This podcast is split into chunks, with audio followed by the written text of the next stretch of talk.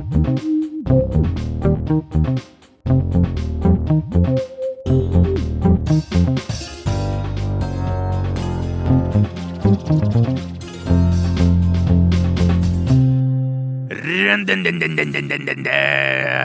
О, завелась, родимая. Слышите, как урчит, а это все потому, что это подкаст «Дневники Лоры Палны» от студии Терминвокс. Меня зовут Митя Лебедев, производитель всратых вступлений, как вы можете догадаться. Я просто не знаю, как на это реагировать, поэтому я просто Маша Погребняк, и я не люблю всратые вступления, а люблю всего лишь всратые выпуски. Один всратей другого. Да, ну а в нашем подкасте мы говорим про серийных убийц и маньяков, про их отвратительные, мерзкие, чудовищные поступки. Господи, как немножко повеяло чем-то неприятным.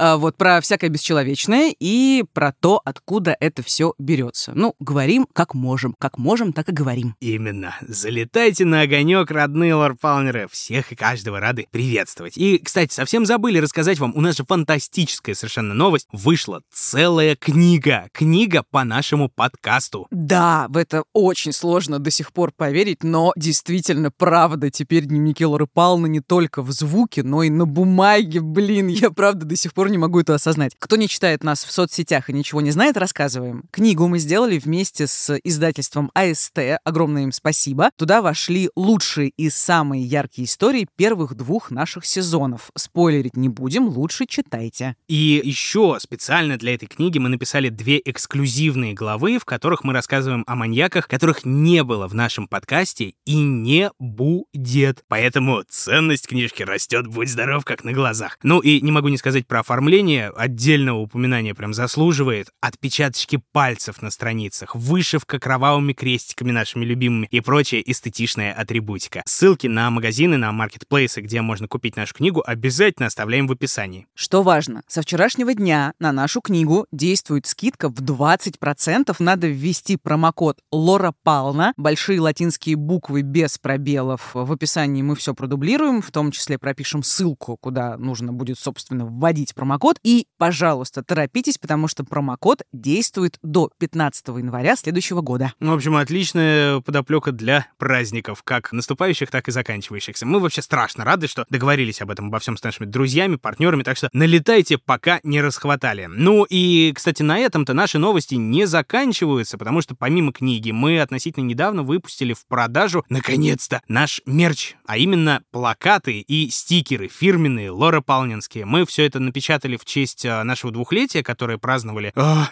да уже прям в прошлой жизни, в апреле, в баре Бежу, а, провели там роскошную открытую запись. Тогда плакаты с наклейками могли купить только те, кто к нам пришел и успел залететь на огонек. А теперь могут прям все желающие. Ссылки на это на все счастье будут сами знаете где. Да, мы писали про мерч в соцсетях, и многие возмутились страшно, почему это плакат дороже книги, и я сейчас объясню почему. В нашем случае производство плакатов получается дороже производства книги. В это правда сложно поверить, но это факт. И вот почему. Разный тираж, разные типы печати. Наши плакаты выполнены в интерьерной печати, что дороже, чем офсетная печать, например. Плюс разная бумага. Для плакатов э, мы использовали плотную матовую бумагу. И разные мощности у издательства и подкаст-студий. А еще в цену плакатов входит тубус, время коллег, которые работали над тем, чтобы плакаты появились и стали доступны для продажи, логистика и, конечно, услуги маркетплейса. Все это, разумеется, влияет на конечную стоимость, так что не думайте, пожалуйста, что мы там какие-то алчные суки, мы тут почти не зарабатываем на плакатах, мы продаем их практически по себестоимости, да, с учетом всех издержек, помимо печати и тубуса. Вот такие дела. И вот эта вот гифка замечательная, где он лысый такой лежит и вытирает э, баксами слезы.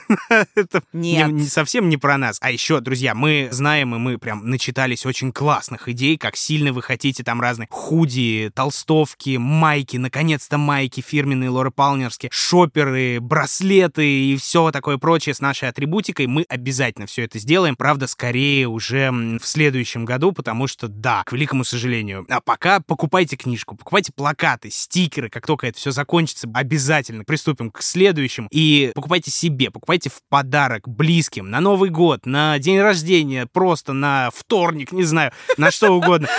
Мы будем рады, мы будем счастливы за вас. Ну ладно, новости, кажется, закончились, пора и к выпуску переходить, да? Маша, как ты относишься к такому жанру кинематографа, как слэшеры? Слушай, а это что? Это хорроры? Это подвид хорроров, то есть вот есть много хорроров, а в нем внутри много разных микрохорроров под жанр слэшера. Это вам не Педро Альмадовар, знаете ли, это прекрасный и на самом деле каждому знакомый, по-моему, жанр, где кучка молодых людей приезжают куда-то, пробуждают или провоцируют что-то, и вот этот что-то начинает их поодиночке кромсать, резать и рубить. Собственно, английский глагол слэш, он так и переводится. Рубить с плеча, неистово резать, что-то вот в этом духе. Еще эти же чудо-фильмы, по-моему, неофициально называются фильмами отсчета тел, потому что, как в каких-нибудь там 10 негритятах и в считалке, и в фильме, и в произведении, количество подростков главных героев неумолимо и, главное, стабильно сокращается на протяжении всей киноленты. Слушай, это что-то в духе Крика, я Да. его смотрела, кажется, в подростковом возрасте, или там Техасская резня бензопилой. Короче, то, что я обычно не люблю. Пятница 13 Да-да-да-да-да. Хиловин какой-нибудь Мгм. проклятый и так далее. Классика приклассика. Слушайте, а для тех наших слушателей, кто этот жанр любит, да еще и гораст в пост-иронию, друзья, очень от меня лично рекомендую фильм «Хижина в лесу» 2012 года. Главный совет — не читайте про что это, не читайте рецензии, просто включайте, смотрите, получите великое удовольствие. Так вот, слэшеры, Мария, как ты к ним относишься? Ой, ты меня спросил о чем-то, о Я тебя моем вначале мнении. спросил, Как ты- мило. Нет, ты меня спросил, что это такое. Ну ладно, хорошо. Как я тебе уже сказала, я выберу Альмадовра, пожалуй. Нет, ну честно говоря, я не очень люблю фильмы с обилием насилия, хотя, с другой стороны, я очень люблю Тарантино, хотя у него это такой гипертрофированный, гиперболизированный прием, да, но в целом, как бы я крайне редко смотрю подобные фильмы, и я люблю что-то такое... Ну, не то чтобы я люблю умное кино и глупое кино, я никогда не смотрю, в принципе, я не хочу делить кино на умное и глупое. Но ты делишь, и ты именно такая, любительница умного кино. Это вот прям нет, Мария. нет, нет, нет, ну просто я не понимаю, зачем мне это смотреть. Ну, понятно. В общем, откройте окно в студии, стало душновато. Э, Честно сказать, я тоже не очень-то большой фанат, вот так вот скажем. Я, в принципе, не очень люблю пугаться, особенно вот с помощью каких-нибудь дешевых приемов вроде скримеров, когда сидишь, сидишь, сидишь, что Я, кстати, очень пугаюсь. Ну, это... Поэтому я тоже не смотрю, потому что я ору. Дешево, сердито, омерзительно, и Да-да-да-да-да-да. кому это надо? Вот атмосфера, когда создает, другое дело. Ну ладно, очень редко, в принципе, можно. Тем более, как бы вот такие слэшеры, это прям не самый плохой способ расслабиться, не задумываться совершенно, и при всем при этом как бы еще смотришь и не ужасаешься, когда там потоки кровищи, смерть на каждом шагу и вообще вот это. Слушай, ну в целом я подумала, что к середине шестого сезона, вот я часто об этом думаю, что мы настолько часто говорим о смерти, что уже как будто бы перестали воспринимать ее как нечто страшное. Но М. тоже, возможно, некая профдеформация в этом есть. Ну, я могу быть с тобой честен, Мария.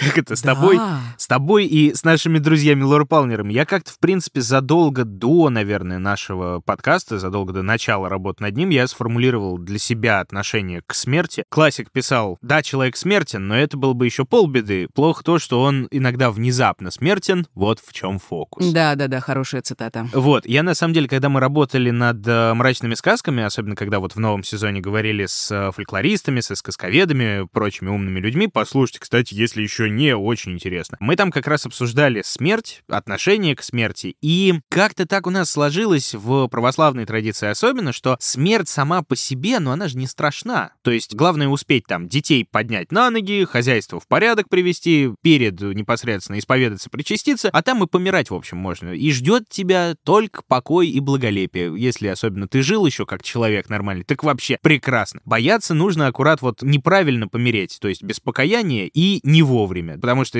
обеспечивает это именно загробную жизнь в страдании, а то и в беспокойстве. Некоторые, согласно фольклору, опять же, так и из могил встают. Слушай, ну мы же с тобой в реальной жизни. Да, И извините. как бы имеем отношение к реальной смерти. Хотя это мозг обмрачно сказочнился. Короче, да, на самом деле, реально нереально. Чем это отличается, в принципе? Потому что у меня лично, ну, вообще ничем. Потому что жизнь, что, большое удовольствие. Она тебе дана, чтобы получать радость, чтобы М. дарить радость. Очень завидую, что ты так считаешь, если честно. Ну, пожалуйста, Искренне. пожалуйста. Учитесь, Мария, учитесь. Да-да-да-да-да-да. Живешь в свое удовольствие, даришь любовь, добро, радость всем. Вот это вот все. Ну или хотя бы ты кайфуешь по мелочам. Ты же тоже кайфуешь по мелочам, Мария, я уверен. А Когда вот сплю. Э, Как минимум. Это треть жизни, можно сказать. Ну или, а, когда работаем над сценариями, не треть, а десятую долю. Ну так вот, дальше вот как все закончится, вот дальше-то начинается самое интересное на самом деле, то, чего никто не знает из живущих, но кто узнает обязательно, все узнают, все там будем, и получим ответ на самый главный вопрос человечества, ну это же безумно круто. Ну, ты знаешь мое мнение, я Да. считаю, что после смерти нет ничего. И это тоже Пустота. ответ, ты же понимаешь, что самое классное? Это тоже классный ответ, роскошный. Главное до этого успеть. То есть вот я бы, например, хотел успеть до того, как получу ответ на все случаи жизни. Успеть создать что-то крутое, например, что меня переживет хотя бы там ненадолго. Ну, собственно, дети под это подходят, например, про творчество, про работу, так тоже можно сказать. А дальше мне лично уже и не очень-то и страшно. Слушай, я тобой восхищаюсь, правда. Ой, У меня просто- спасибо. Если я сейчас начну говорить, что я об этом думаю, я, я не хочу, в общем, чтобы наш выпуск превратился в мрачное нытье депрессивной сучки. Ладно. Простите. Ну, хорошо, а другие люди? А, Что ты э, думаешь про других относительно людей? других людей? А, вот да. Ну тут, да, тут, конечно, более грустно. Меня, наверное, как и у всех нас, да, с каждым годом стареют родители, уже уходят из жизни их друзья, уже уходят из жизни, кстати, и друзья из моего поколения, например. Я вот на своем веку, надо сказать, не очень много людей терял, слава богу, но потери были прям ощутимые. Ну, тогда вот как раз я много чего читал по теме, особенно там разные церковные брошюры, которые наводнили дом незадолго до грустного события. Одна мне очень понравилась, она называлась «Пособие для бессмертных». Ну да, звучит спасительно. И даже смешно немножко. Ну и прикольно в целом. Трогательное и легкое чтиво. Там, собственно, простая истина для православного, по крайней мере, человека очень хорошо изложена. Ну и для верующего, наверное, тоже для любого верующего. Что, когда умирает наш близкий, мы плачем, мы горюем не потому, что мы жалеем его, а потому что мы жалеем себя. Да, я согласна, Конечно. кстати. Что мы вот больше не поговорим, мы не обнимем, не скажем то, что хотели сказать, или хотели, но не успели. Нам тут написали в комментариях, мол, какие циничные ведущие, они приплетают свои личные истории для рекламы. Так вот, я приплету, пожалуй. Вообще, честно сказать, я никому это не рассказывал особо никогда, только маме, а теперь еще и вам, дорогие друзья Лора Палмера, и тебе, Мария. Шок-контент. Да, когда несколько лет назад не стало моей бабушки, которая сделала из меня меня, в принципе, я очень сильно переживал, и я уехал отвлечься куда-то. На неделю в лес, по-моему, уехал. А когда вернулся, я понял, что я на целую неделю оставил в одиночестве маму. Ну, фактически в одиночестве. То есть я вернулся, я подумал над этим, над всем, я понял, что она-то потеряла гораздо более близкого человека, чем я, например, да, и вот ей как раз вся эта помощь была куда больше необходима, чем мне. Я еще несколько лет себя в этом винил, и даже уверял, что вот маме бабушка снится, а мне не снится, потому что вот она там, наверняка мне этого не простила. Я потом как-то сам постарался, сам с собой договорился, может быть, не до конца, но тем не менее. Потом, немного оторванно, с соседкой-психологом обсуждали похожую тему, я говорю, ну, слушайте, ну вот у мертвых-то, например, прощения не попросишь. Она мне говорит, ну вообще как бы механизмы-то есть. Не для них, которые уже, понятное дело, их нет, и с ними мы не договоримся. Мы с собой можем договориться. Механизмы для нас, которые продолжают жить. Вы уже, да, друзья, поняли, к чему это все ведет, наверное. Да, слушай, Митя, это, конечно, очень трогательная история. Мне очень жаль, что так произошло. Но в целом мы, конечно, намекаем, что этот выпуск поддержали наши друзья из Ясно. Да, минуточка рекламы, друзья. Да, это сервис многим уже знакомый. Это сервис подбора и видеоконсультаций с психологами, первый и крупнейший в России. Широкий спектр проблем, с которыми у вас лично, например, не хватает сил разобраться, вплоть до глубоких экзистенциальных вопросов. Это все к ним. При этом гарантирован бережный подход к каждому случаю, потому что сервис тщательно подбирает специалистов с обширным опытом консультирования, не говоря уж о профильном образовании и обязательной практике. И для каждого конкретного случая, понятное дело, свой специалист. Ну, а если подбор с помощью алгоритмов нашел для вас не совсем то, всегда можно обратиться в службу поддержки, чтобы ее сотрудники, кстати, тоже каждый с психологическим образованием, смогли вручную подобрать наиболее подходящего вам терапевта. Да, а еще очень приятно, что записаться на консультацию очень просто. Вы заполняете анкету, выбираете время и получаете подходящего эксперта специально для вас. Общаться можно по видеосвязи, удобно встроенной прямо на сайте или в приложении и для iOS, и для Android. Все безопасно и конфиденциально, разумеется. Ну и полезное с приятным по промокоду Лора Пална большими латинскими буквами без пробелов, если что, пропишем в описании еще. Получаете скидку 20% на первую сессию при регистрации. Только помните, что надо активировать промокод в течение трех месяцев, зато воспользоваться им можно в течение целого года. Запутались? Мы тоже немножечко, может, запутались, но не страшно, потому что все в описании к этому выпуску. И помните, наладить жизнь — это заразно, тем более с сервисом Ясно. Э, ладно, друзья, как нам кто-то в отзывах отлично написал, девиз Лоры Павловны — это «начали за здравие, кончили за упокой». Благо мы пока не кончили, да, Мария? А, к чему я завел тут речь? Изначально-то про слэшера мы что-то, да, собрались поговорить. Но, так вот, наш сегодняшний персонаж не может, в общем-то, похвастать большим послужным списком, по крайней мере, официальным. Он не кромсал студентиков пачками, он не жил у озера, не орудовал мачетами всякими и прочими прибамбасами, он не то чтобы долго и захватывающе бегал от правоохранителей, да, в общем-то, даже какого-то великого вклада в криминалистику он своими деяниями не особенно внес, и тем не менее, его считают одним из самых известных и одним из самых мерзких маньяков в истории США, если не всего мира. А причем тут какая-нибудь техасская резня бензопилой, равно как и парочка других, не менее культовых кинолент, сейчас и узнаем. Погнали!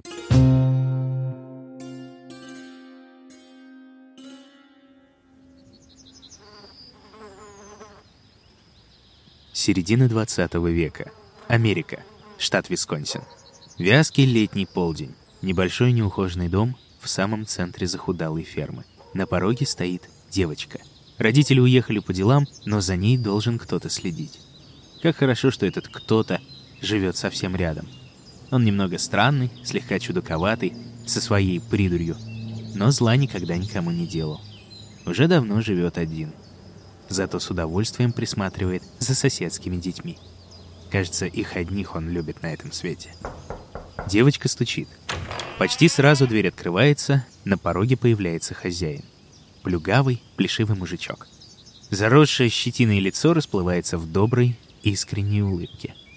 Девочка неуверенно улыбается в ответ и заходит внутрь. В доме не убрано, сыро и темно, несмотря на жаркий и яркий день. А еще неприятно пахнет. Но хозяин продолжает улыбаться. Он неловко завязывает разговор со своей сегодняшней подопечной. Во что она любит играть, что ей снилось прошлой ночью, как высоко она умеет прыгать, и почти что с детской наивностью выслушивает ее ответы. Тем более, что с каждым словом девочка проникается к нему теплом. В какой-то момент глаза хозяина загораются. Он спрашивает, «А ты гуляла когда-нибудь около кладбища?» «Нет? А ведь там очень интересно».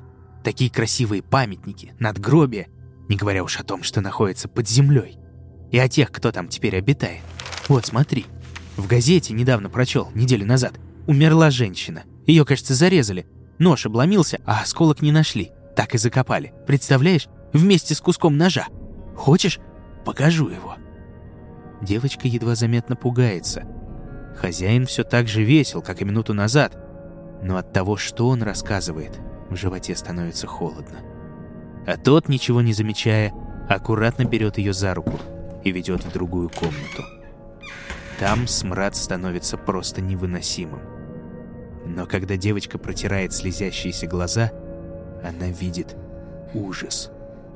Со стен на нее смотрят лица, растянутые в жуткой гримасе, похожие на картины, как будто бы маски, и просто головы, Хозяин оборачивается, сжимая что-то в руках. А вот и он! Нож! Что было дальше, девочка уже не помнит. Очнулась она в поле, уже под вечер. А перед глазами у нее все так же стоят страшные маски, чудовищные лица и безумный взгляд ее нового друга.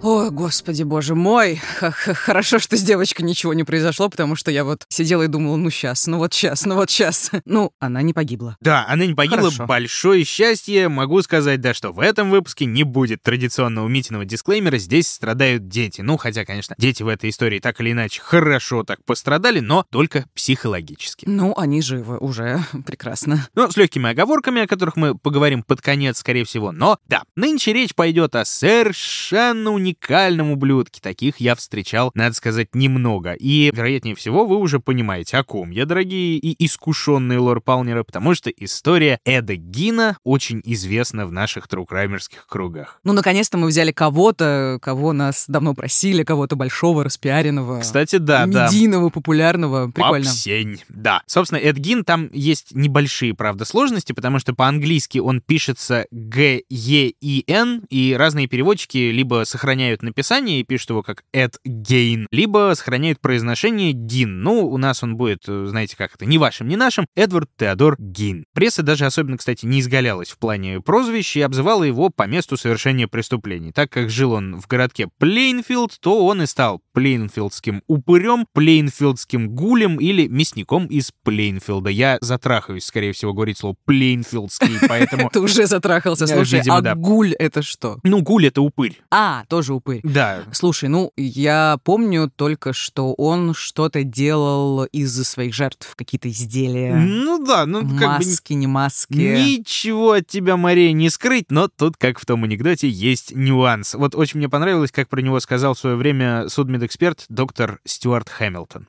В истории Эда Гина больше всего поражают две вещи. То, что он совершил всего два доказанных и известных нам убийства. А это намного меньше других печально известных маньяков. Но в то же время он оказал огромное влияние на кино, литературу, музыку. Он стал чем-то вроде поп-культурного убийцы. Любопытно, как ты говоришь. Вообще, я подумала, что ты сам с собой реально можешь вести подкаст. Я тебе вообще совершенно не нужна. Ничего себе, а что он сделал? Да-да-да, а расследование, а что было дальше? Ой. А у меня вопрос, Митя, спасибо за вопрос, Митя, очень хороший вопрос. Мне кажется, как-нибудь сделай сам собой.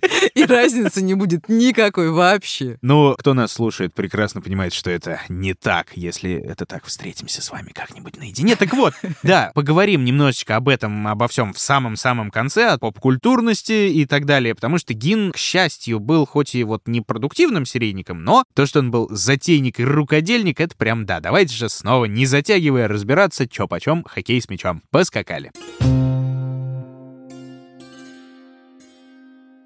Ну что ж, Эдвард Теодор Гин родился 27 апреля 1906 года в городе Лакросс, что в штате Висконсин. Совершенно обычная семья с довольно распространенной моделью. Безработный отец-алкоголик, который перебивается с одной халтуры на другую. Он там работает то страховщиком, то плотником, то кожевенником. Вот тут вот ставим маленькую такую галочку, она нам пригодится. А мать же, напротив, богобоязненная лютеранка с большой любовью к Господу нашему и такой же большой ненавистью ко всему окружающему по Зовут ее Огаста, или, если чуть более по-русски, Августа. Значит, э, женщина суровая, властная и фанатично преданная обоим заветам, что ветхому, что новому. Блин, гремучая смесь. Абсолютно. Нет, действительно, образ потрясающий, который наверняка многие из нас не раз видели в страшных фильмах разных всяких там. И вот у этой пары крайне не похожих друг на друга людей растут двое сыновей. Старший Генри и младший Эдди. Наш сегодняшний персонаж. Генри было, насколько я понимаю, лет пять, когда он обзавелся обзавелся братишкой, и вот когда оба двое подросли, мать обязательно выделяла каждый день свободное время после полудня, чтобы силой усадить сорванцов на жесткий пол и почитать им что-нибудь из священного писания. И особенное внимание во время этих сказок на день посвящалось божественным карам разным, воздаяниям, смертям и убийствам, коих в Библии описано немало. А это уже, я так понимаю, 1910-е годы, да? Где-то ну, так, да. Ощущение, что это довольно распространенный тогда метод и воспитания, и образования. Абсолютно верно, как бы особенно для американской глубинки, ну, кой вот этот вот висконсинский лакросс и являлся, в принципе, там 1200 человек там что ли жило или около того в разные годы, но угу. тем не менее, глубина. У пацанов перед глазами действительно два диаметрально противоположных примера и жизненных ориентира. С одной стороны, вечно пьяный батя, с другой — люто ненавидящая его мать. Я так понимаю, что насилие имело место в семье. Ну вот, ты знаешь, тут э, не совсем известно, то есть, ну, то, что все было нездорово и то, что психологическое давление ломало любые барометры, тут как пить дать. Но такого, чтобы упитый отец гонял мать и сыновей заодно, такого вот, вероятнее всего, не было. Хотя есть, конечно, сведения, что и батя мог порой там поколотить отпрысков, особенно младшего, как наиболее беззащитного. Но, тем не менее, скорее отличалась именно матушка все-таки. Ну, то есть про розги за любое непослушание, как у нас, например, в деревнях воспитывали, про эту историю умалчивает, хотя и телесные наказания тоже присутствовали, скорее всего, в разное время. Но вообще у подобных влюбленных женщин, особенно в те годы, особенно при таком уровне веры, там один только взгляд. Он бил больнее любого ремня с металлической пряжкой. Ох, какая мощная метафора. Слушай, ну хорошо, значит, у нас в наличии деспотичная мать.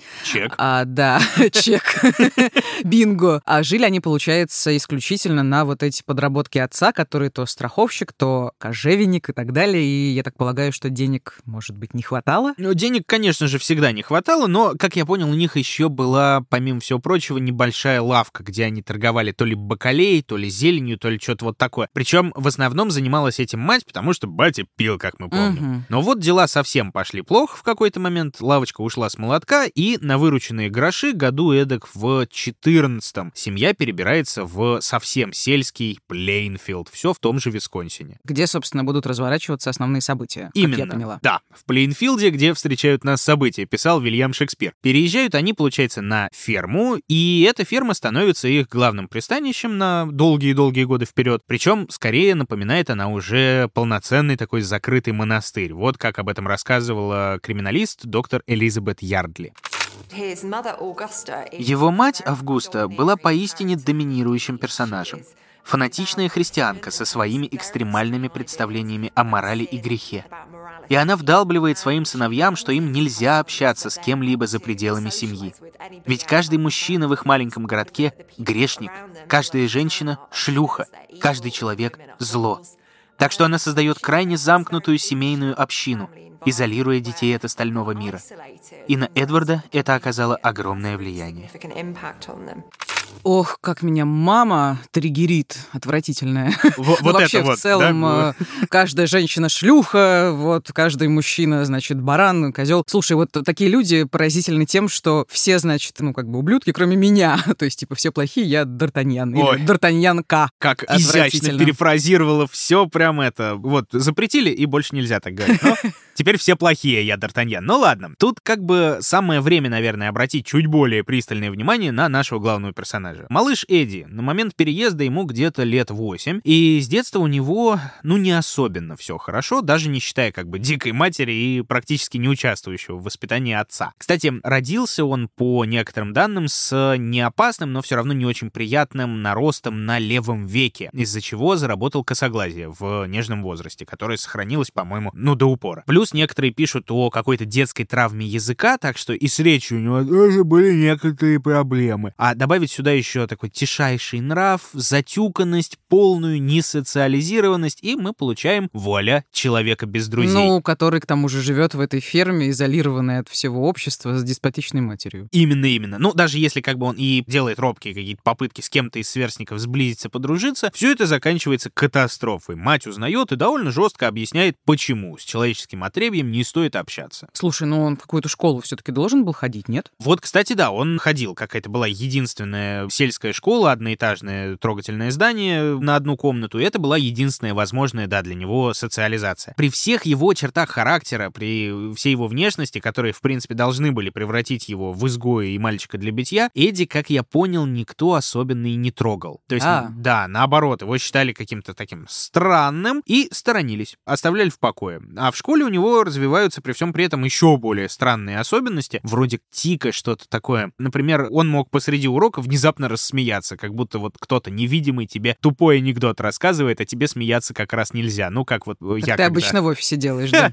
Именно, именно так. Да, слушай, я даже не знаю, что хуже, когда тебя вот так тотально игнорируют, либо когда ты, ну, как бы объект для насмешек, и на тебя хотя бы какое-то внимание обращают. Ну, в общем, и то, и другое, конечно, чудовищно. Как говорил товарищ Эскобар, что то не то, что это не то. Да. Тем не менее, замкнутый и странный Эд Гин учится не так уж и плохо по итогу. По крайней мере, он много всякого читает, читает лучше других. Классика школьной программы заходит в лед, вот это вот все. Не то, чтобы это сильно прям ему пригождалось по жизни, потому что почти все свободное время он проводит на ферме, возделывает там чуть ли не 63 гектара очень плохой земли, грязь с песком, а все остальное время тратит на штудирование Библии. Слушай, ну, взросление, всякие сопутствующие изменения в организме, это все имеет место, правильно? Ну, я и про подростковый бунт, как бы, да, хотя насколько, конечно, он возможен в таких условиях, ну и про гормональные бури. Бунтик такой и бурьки такие Ну, ну, ну, что-то же с ним происходит, Ну да, какое-то изменение. Библия, к сожалению или к счастью, это не всегда блокирует прям целиком полностью. Никогда. да. Не, ну есть, конечно, но э, тем не менее. Нет. Все. Небольшие примеры. Ну, Ладно. ладно. В случае этом э, в литературе разное описывается какой-то полумифический эпизод из э, жизни Эда. Когда ему было где-то лет 10, он увидел, как мать с отцом забивали свинью. Ну, как-никак ферма, да, свои обыденные совершенно развлечения. А вот по другим источникам это было еще, кстати, до переезда на ферму. Короче, сказать сложно. Главное, чем примечателен был тот великолепный день. Вид зарезанной и истекающей кровью хрюшки привел мальчика в невероятное возбуждение, которое чуть ли не тут же завершилось оргазмом. Так, тревожно. Тревожно. И опять же, по легенде, мать этот срам увидела О. и пришла в ужас. Я не знаю, правда, друзья мои дорогие, насколько в столь юном возрасте, то ли в 7, то ли в 10 лет, может присутствовать, ну, хоть что-то внешнее, какие-то внешние проявления доказательства того, что мальчик только что что-то подобное испытал. По-моему, детский организм чуть позже становится способен этого. Но, тем не менее, ой, эти иносказания. Так вот, главное, мать увидела, мать пришла в ужас, мать наказала сына страшно, чуть ли не обварила кипятком. Но, опять же, это легенда. Понятно. Ну, чудовищный эпизод, конечно. Ну, так или иначе, да, потрясающие воспитательные методы, это мы не понимаем и осуждаем. Но чуть более правдоподобный эпизод мог иметь место с более взрослым, как раз Эдом. Его где-то в возрасте 12 лет мать застукала мастурбирующим в туалете. Вот это уже правдоподобие. Вроде как тогда она схватила его за гениталии и чуть не оторвала, сопровождая это все выкриками «Вот оно! Вот оно! Проклятие рода мужского!» Ну и в целом, как О, бы... Господи. Частично согласиться с этим можно, потому что немало бед разных человечеству принесло желание следовать половым отношениям. Ну, Вот как бы этим. это не повод отрывать у сына член. Отрывать не повод, А, это правда. Господи, чудовищно. Ладно, ну он в итоге-то школу закончил. Э, Да, школу он закончил, 8 классов образования он получил, получил любовь к чтению, что уже, в общем, довольно неплохо, и продолжил развеселую жизнь на ферме, полной унижений и любимой матушки. Работа всякая пошла, шабашки, халтуры какие-то днем, моральные побои вечером, беспокойный сон ночью. Как мы любим, так и проходят дни, пролетают года, высыхают океаны, как пели классики. Но все же в жизни Эда появляется легкая отдушина. Он отличается тем, что он с большой охотой помогает соседскому рабоче-крестьянскому классу в бэби-ситинге. А, в смысле, слушай, ты сегодня просто бесконечное это фрикативное Г, у меня ощущение, что я Извините. в Ростове-на-Дону нахожусь как бы на рынке. я просто-. Совсем недавно увидел это какое-то дурацкое видео. Это тест на шизу. Если засмеялся, у тебя проблемы с головой. И там на пустом экране А, Б, В, меня потерялся на этом моменте. Ладно, ладно, хорошо. Значит, Бэби-ситинге. бэби- э, бэби-ситинге, спасибо большое. То есть он сидит с детьми. Да, причем и он сам охотно в это довольно ввязывается и вызывается, и местные родители, в принципе, спокойно доверяют ему своих чат. Слушай, а сколько ему годков-то уже? Годков. От- Годков ему Исполнилось. Где-то ему за 30 уже так точно есть. Ага, понятно. И он, в общем-то, любит сидеть с детьми. Ну хорошо, дальше что? Прям такое тревожное осуждение Ну, в глазах у ну, тебя Нет, ну мало ли, ну. сверкает. Слушай, ну я уже столько всего знаю. Вот именно, я тоже столько всего знаю именно поэтому, да. Но смотрите, друзья, тут какое дело. Во-первых, это конец 30-х, начало 40-х, получается, и для центральных штатов, в принципе, даже, наверное, для всех штатов, это все-таки эпоха какого-то нового витка американской мечты. После Великой депрессии наступает относительно сытое, относительно приятное время для простого человека, простого гражданина. Пропаганда семейственности идет полным ходом, образцово-показательности, вот ту, которую мы видим наверняка на каких-нибудь там черно-белых старых снимках, да, когда муж работает, зарабатывает, носит классные усы и приходит домой. Жена там дома приодета, ухожена и с идеальной прической. Обед, ужин на столе радует глаз, а дети чинны, благородны и воспитаны. По крайней мере, это, ну, такой идеал образца прессы, телевидения и всего такого прочего, к которому многие стремятся, и до которого многие, кстати, очень даже добираются успешно. Ну и тогда как бы не было речи ни о какой педоистерии, да? Чего? Так, спокойно. Э, за-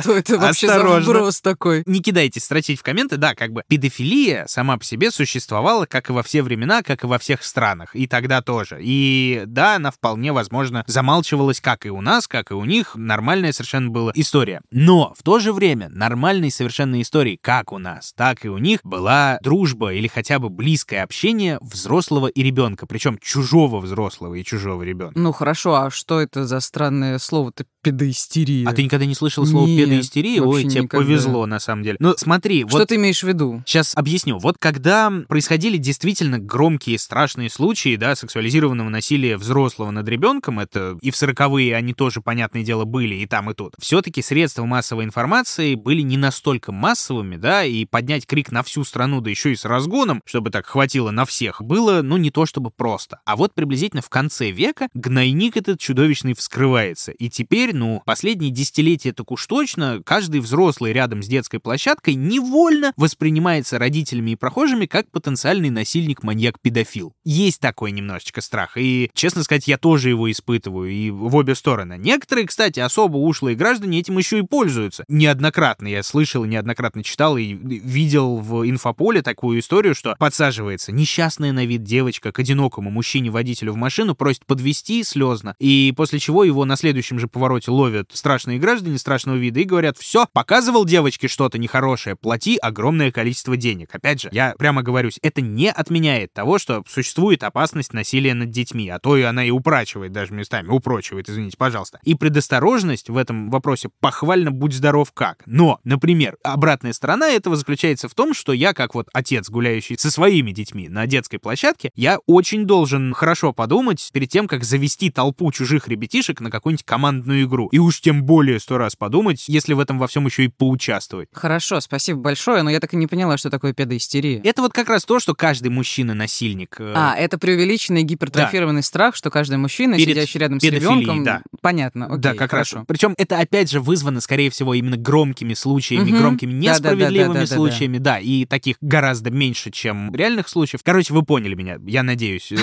Не отменяйте меня, пожалуйста, Твиттер, э, я прошу. Мы отвлеклись, восстанавливаю репутацию. Тогда в 30-е и впоследствии в 40-е Эд Гин сидит с чужими детьми совершенно спокойно. И, кстати, делает он это потрясающе. Возможно, потому что, ну вот из-за особенностей воспитания, он сам как-то не очень далеко ушел от детского какого-то характера, детского склада ума, и он с подшефными находит общий язык только в путь. Увлеченно им рассказывает о всяких пиратах, индейцах, ковбойцах, он играет с ними, значит, наравне, Ковбойцы? ковбойцах. Индейцы и ковбойцы. И дети, получается, уходят от э, доброго дяди Эдди еще более довольными, чем к нему приходили. Ну Это хорошо, прекрасно. хорошо. Пока все хорошо, но... Но...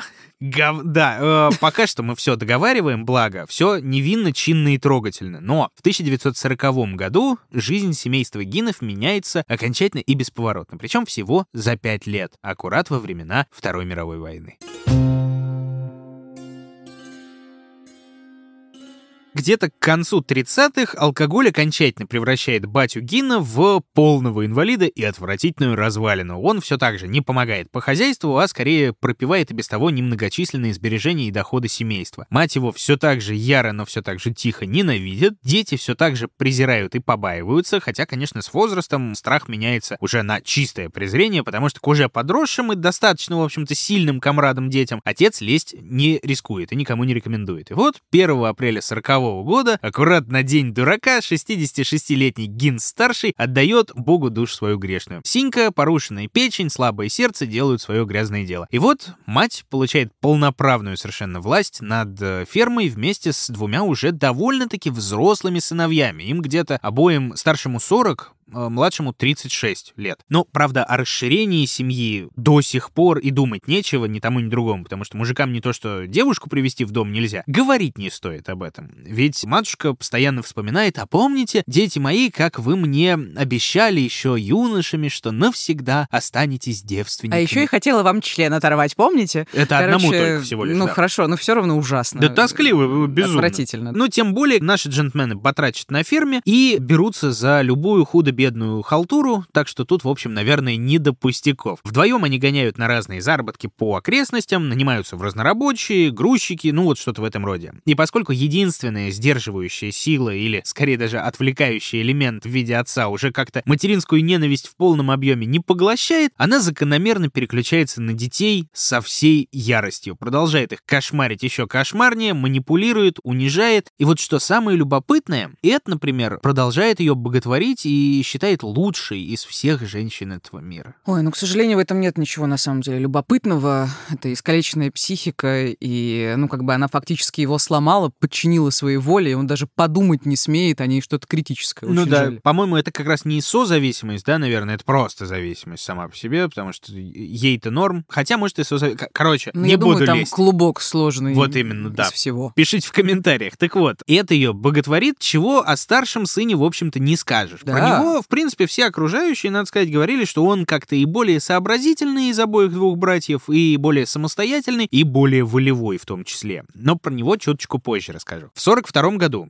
происходит опасный для семьи и потенциально поворотный для Эда случай. Власти как-то очухиваются, понимают, что на минуточку идет война во всем мире, и вспоминают, что люди на военную службу нужны как никогда. А вот Эд Гин — идеальный кандидат для американской армии. С болью в сердце он покидает родные края, кстати, впервые в жизни, и едет в город Милуоки на медосмотр. Как во «Властелине колец» говорил Сэм, вот и все. За всю свою жизнь я не уходил так далеко от дома. Да, драматичная история. Слушай, а он вообще подходил к службе? Во-первых, у него были проблемы с речью, у него было косоглазие, плюс ему 30 с чем-то, и, ну, в общем, Что он там нетипично. навоюет? Ну, условно, да. А, да, я, кажется, в выпуске про вьетнамских тигров немножечко останавливался на особенностях призыва в американскую армию, но, правда, там уже после Второй мировой было. Насколько я понял, аккурат в сороковые, особенно после того, как Францию завоевала гитлеровская Германия, американский народ вот только так поддержал возвращение воинской повинности, причем всеобщей. Во что именно это вылилось, так и не разобрался, но это не так важно на самом деле. Сейчас главное, что мужчины разных возрастов должны были хотя бы зарегистрироваться, чтобы, если что, быть готовым к тыловой, к фронтовой помощи родной стране. И Гин поехал именно за этим. Но годным его действительно не признали. Ну, наверное, из-за косоглазия. Как-никак, в первую очередь, я, кстати говоря, именно поэтому получил свой военный билет совершенно честно, как ограниченно годный. Да, но если включить наш любимый режим спекулирования, можем себе представить, как могла бы сложиться жизнь Эда Гина, пойди он в армию, ну и желательно, конечно, без гибели на европейских полях сражений, остается только догадываться, насколько могло бы быть в теории лучше. Но в итоге он возвращается домой, под жесткое крыло матери. Ну, то есть ничего не поменялось. Или все-таки поменялось? Ну как, поменялось, действительно. Вот так это описывал лично мною уже горячо любимый и часто цитируемый Гарольд Шехтер, который написал в свое время книгу «Девиант. Шокирующая история Эда Гина». Старший брат Эда Генри все-таки смог отстраниться и сепарироваться от доминирующей матери, эмоционально и психологически. А в ряде случаев даже позволял себе критиковать решения Августы и ее модель поведения по отношению к ним обоим. В то время как Эд, боготворивший мать хотя бы на сознательном уровне и считавший ее святой, неспособный на неправильный поступок, приходил от этого в ужас. И от поведения Генри, и от самой возможности критиковать мать.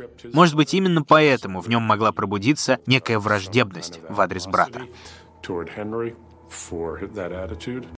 Угу. То есть, получается, между братьями конфликт. Генри в армию не отправился, хотя... Не, и- не отправился, да. Да, и... Но там и конфликты, надо сказать, не то, чтобы он прям был. Ну, то есть, Эд, мать, боготворит, а Генри нет. Да, в принципе, но прям в ярый конфликт, насколько я понял, это не выливается, не то чтобы. Тем более Генри все дальше и дальше отходит от семьи, например, в скорости он довольно успешно множит на ноль материнское требование оставаться безбрачным девственником до конца жизни и начинает встречаться со вдовствующей матерью-одиночкой и с ее двумя детьми в придачу. Ну, мать, наверное, это воспринимает очень плохо. Штыки, конечно же. Но там как бы и сам 43 или 44-летний лоб уже, в общем, может ей ответить, да? Ну, может, не так, конечно, соразмерно, но все же может ответить и как-то развернуть ее назад. И все чаще он вступается, например, за безответного брательника. За Эда. Да, за это. Ну, хватит его мучить, Мгм. дай парню пожить э, спокойно, а ему так-то на минуточку уже тоже под 40, напомню. Мгм. А как Эд это все воспринимает? Ну вот сам Эд, да, во время каждой ссоры он приходит действительно в священный ужас. А разве так можно с матерью? А дальше происходит событие очень странное и немножечко зловещее. В мае 1944 года Эд и Генри работают на полях и устраивают весенний пал травы. Это когда лишнее жгут, чтобы типа лучше росло. Ну, типа, да, говорят, что это довольно опасное и не очень полезное предприятие, так делать особо не надо. А, По-моему, кстати, с недавних пор у нас в стране и нельзя, это противозаконно. Но я не эксперт, пишите в комментариях, пропал весенней травы. Случай Гинов... Пропал. Пропал.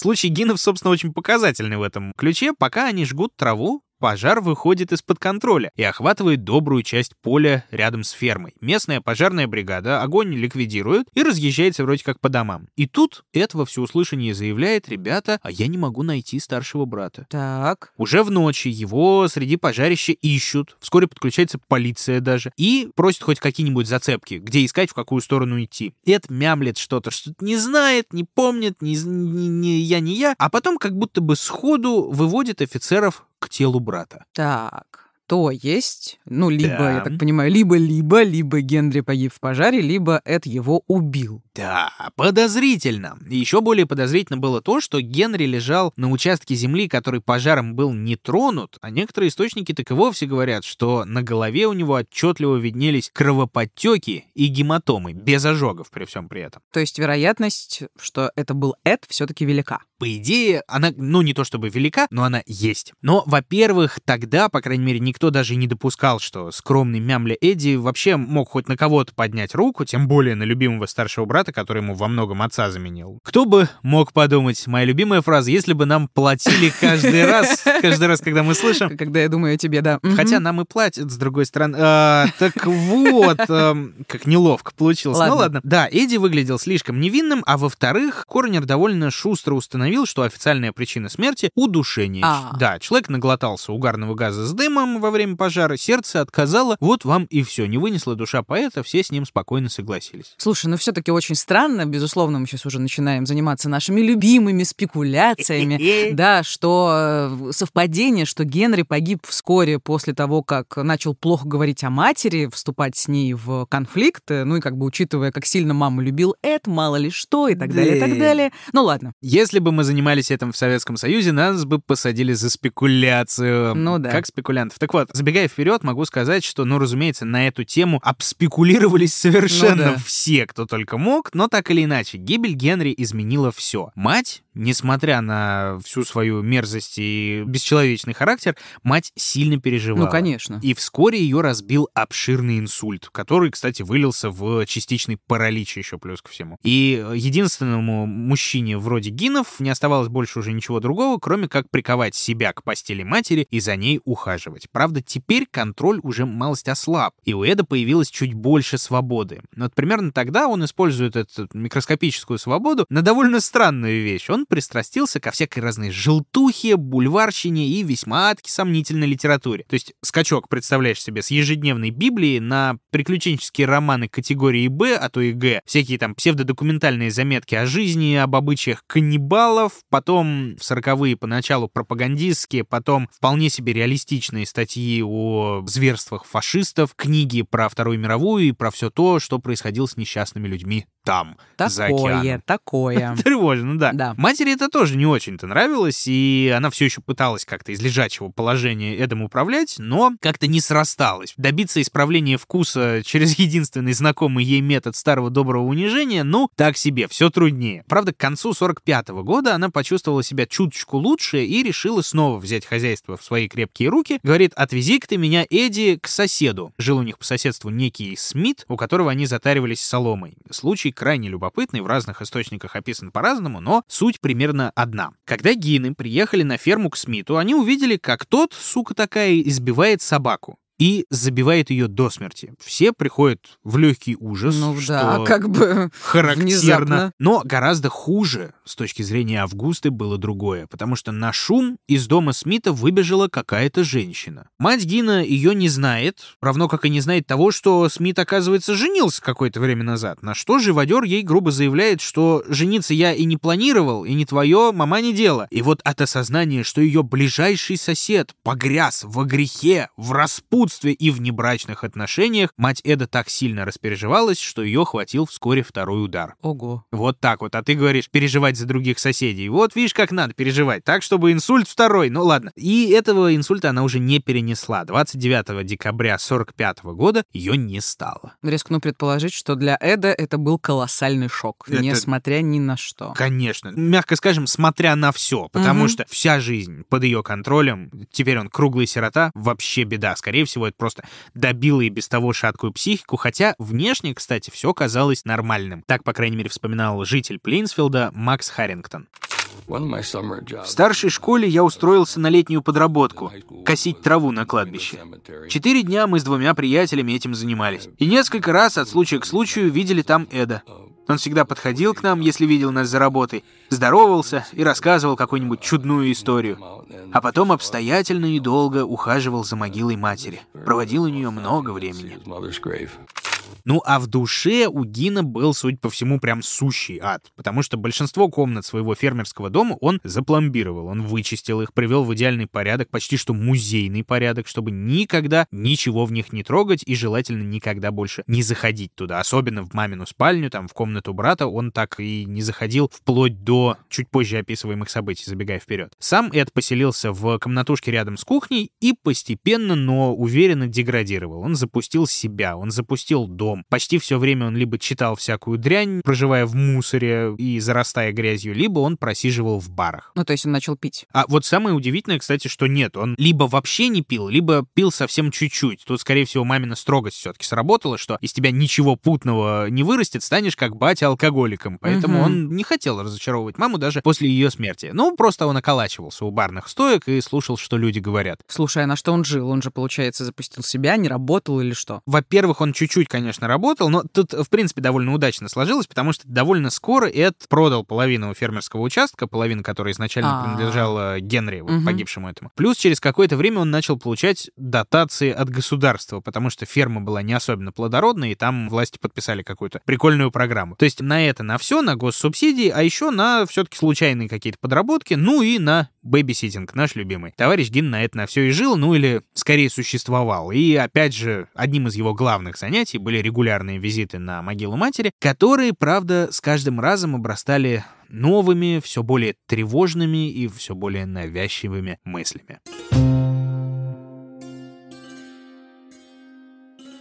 Как впоследствии выяснит полиция, где-то года с 1947-го Гин стал посещать кладбище не только уже из сентиментальных чувств к недавно усопшей матери. Некоторые авторы вовсю пишут и даже приводят тому какие-то свидетельства, цитаты, показания, что Эд слышал голоса из-под земли, что они к нему всячески взывали и манили. Другие считают, что с уходом матери он не захотел мириться и решил отомстить самой смерти. Короче, мифов тут вагон и маленькая тележка тележка, если честно. Слушай, ну какая-то все-таки более или менее правдоподобная версия есть? Я не очень хотел бы, но давай. Я вот больше люблю мифы, но ну давай попробуем. Да, по вполне себе задокументированным показаниям Гина, где-то за пять лет, начиная с 47 года, он регулярно ходит на три окрестных кладбища и раскапывает ни много ни мало 40 могил. Опять же, по никем не проверенной версии, первой его вот такой вот жертвой раскопанной стала аккурат родная мать. И тоже миф, будто бы он с ней хотел пообщаться поближе, потому что плохо слышал ее материнский голос из-под земли. Так, ладно, вопрос, конечно, странный, но нам за это платят, как мы уже выяснили, за всякие странные всратые вопросы. А мотивация раскапывать могилы у него какая? Ну, опять а зачем ты это делаешь? Ну, ну, ну, я не могу не спросить, Митя, извини. Не, ну правильно, конечно, я тоже не, я тоже не понимаю. Про количество, кстати, сразу скажу, почему 40, а не 42. Да-да-да, кстати, почему так много еще? Да. Господи, мы смеемся над раскопанными могилами могилами, извините. Животные. Так вот, при 40 вскрытых гробах, насколько я понял, около 30 раз он с телами ничего не делал. Ну, по крайней мере, он ничего от них не получал и ничего не уносил. Он просто рассматривал, он изучал, возможно, проводил какие-то не очень хитрые не самые болезненные манипуляции, не самые больные тоже. Ну, то есть он там мог повернуть голову поудобнее покойнику, скорее покойнице, мог переложить руки, поправить еще не истлевшую одежду, ну и так далее и тому подобное. А дальше он могилу закапывал. Причем причем закапывал довольно тщательно, так что ни сторожа какие-нибудь, ни родственники ничего не замечали. Но из 40 э, случаев 30 ничего не было, а вот в десятке случаев тела все же свои могилы покидали. Либо целиком, либо очень большими частями. То есть он уносил их с собой, угу. как, э, вот помнишь, Москвина. Да. Я, а, кстати, а, хотел про него да. поговорить. Ну, и ты начал говорить, что скорее покойниц, да. то есть у него был некий типаж. Да, ну все на самом деле довольно классично, тривиально. Женщины средних лет, и старше, которые напоминали ему хотя бы по возрасту мать. Естественно, мать в лучшие годы и не только. Ну, а ориентировался он, наверное, на надгробие, ну, на имя, фамилию, на годы. Ну да. И поэтому так понимал, что это ему подходит. Во-первых, возраст он узнавал, да, дату погребения, причем желательно недавнюю дату погребения. А еще он тщательно изучал раздел некрологов в местной прессе, так что все источники как бы были налицо. Дальше происходили события куда более зловещие и куда более неприятные приятные. Под покровом ночи Гин приносил останки на ферму, после чего принимался за работу, и помогали ему в том числе старые инструменты отца еще тех лет, когда он трудился кожевенником. Друзья мои дорогие, внимательный слушатель уже понимает, к чему все идет. Если еще не поздно, откладывайте кушанье в сторону, планируется услышать некоторое дерьмо. А, да, э, Гин... Все ко всему привыкли, мне кажется. Да, давай, там сейчас, я просто представляю наших слушателей, там они наворачивают оливье. Там, да, давай, давай. Хорошо. Простите, пожалуйста. Приятного аппетита. Так вот. А, что делает товарищ Гин? Он аккуратно снимает кожу с тел, он расчленяет останки, он свежует и потрошит. Многое очень идет в дело или просто остается в доме. Например, органы Эд складывает в холодильник, потому что он от них либо избавиться не может, либо не хочет, если честно. Тут непонятно. Кости, плоть, все это тоже складируется в разных местах дома, ну, кроме священных полумузейных комнат семьи. Но главное внимание Гин уделяет, как вы можете догадаться, коже. Так, и что же он делает? Э, да, подробно на самом деле расскажу чуть позже, какие именно художества удалось обнаружить в доме Гина, но уже сейчас можно сказать, что где-то с 47 -го года Эд вплотную занимается чуть ли не главным проектом своей криминальной карьеры. Он шьет костюм. Женский кожаный костюм. А если точнее, костюм женщины из кожи. Боже мой, кожа, в которой я живу.